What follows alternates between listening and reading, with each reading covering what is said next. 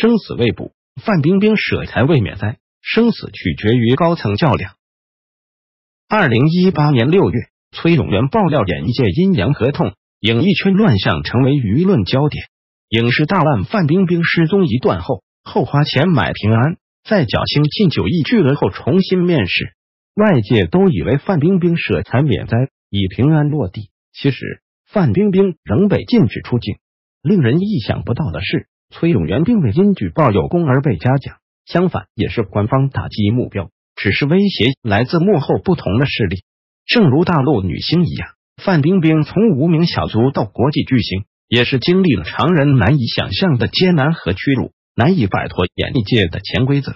范冰冰巧妙的辗转腾挪。在各种级别官员、导演的提携下，名利双收，范冰冰成为无数青春少女膜拜的偶像。但女影星在权钱中游泳，难免卷入中共高层的权斗，会不小心掌握高官的把柄，这就是范冰冰处于危险之中的真正原因。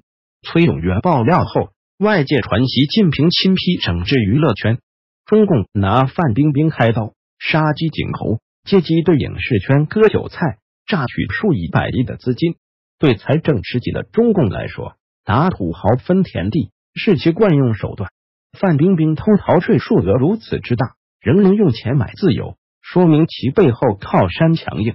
知情人士向博讯透露，范冰冰案处理的地点是有讲究的，国家税务总局名义上指定江苏省税务局管辖，但实际上是可以保护他的北京市。崔永元爆料开始，他曾对媒体表示。范冰冰、徐帆、刘雨林是被误伤，并表示道歉，但是仍然不会放过刘震云与冯小刚。但崔永元明显低估了刘震云的实力。刘震云是河南省延津县人，中国当代著名作家，现为农民日报社编委，中国作家协会全国委员会委员，北京市青联委员，一级作家。但刘震云的弟弟可是从河南省高级人民法院副院长。党组副书记连跳两级升任上海市高级人民法院党组书记、院长刘晓云，也就是说，崔永元惹上的权势阶层中的其中一位就是刘晓云。刘震云和范冰冰是什么关系？网上传闻，刘震云曾为范冰冰在郑州举办过堂会，刘晓云和公安部现任主要领导曾到会捧场。范冰冰正是因为这层关系，才得以在习近平批示下全身而退。但世事难料，范冰冰因为知道的太多，中共最高层一直想从他那里得到政敌的把柄。他是否已经配合？如果配合了，那些有把柄在他手里的人会放过他吗？范冰冰玩得转演艺圈，但玩不转政治圈。十月七日，江苏税务局官网曝光了对范冰冰公司的最新处罚结果，里面涉及到一项新罪名——虚开增值税发票。这个罪名比范冰冰此前逃税要严重的多。《中华人民共和国发票管理办法》第三十七条，违反本办法第二十二条第二款的规定虚开发票的，由税务机关没收违法所得；虚开金额在一万元以下的，可以并处五万元以下的罚款；虚开金额超过一万元的，并处五万元以上五十万元以下的罚款。构成犯罪的。依法追究刑事责任。中华人民共和国刑法第二百零五条，虚开增值税专用发票或者虚开用于骗取出口退税、抵扣税款的其他发票的，处三年以下有期徒刑或者拘役，并处二万元以上二十万元以下罚金。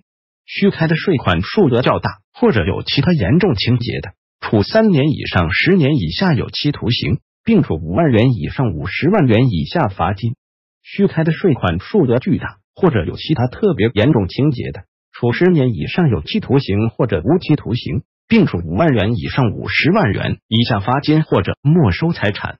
单位犯本条规定之罪的，对单位判处罚金，并对其直接负责的主管人员和其他直接责任人员处三年以下有期徒刑或者拘役。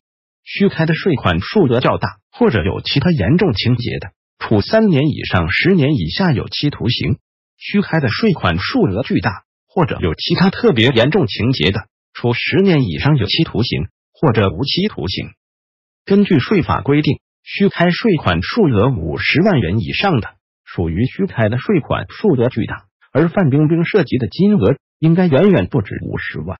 尽管范冰冰经纪人穆晓光是该事件的直接负责人，负责公司的财务，目前已被刑拘。可范冰冰作为公司的法定代表人，公司的主管人员能脱得了关系吗？这确实是一个耐人寻味问题。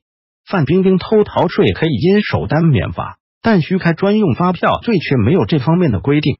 这次范冰冰还能全身而退吗？估计很难。连台媒也报道称。目前还要进一步调查清楚。范冰冰现在还不算安全脱险，一旦范冰冰的无锡美涛嘉义影视文化工作室或其他投资或控股公司涉嫌虚开专用发票犯罪被查时，范冰冰将负刑事责任，甚至被判处最高刑无期徒刑。范冰冰还能再次成功脱逃吗？难说。在中国，法律只是个刀把子。杀瓜存留，关键取决于法律背后掌握刀把子的人。中共高层男人的较量。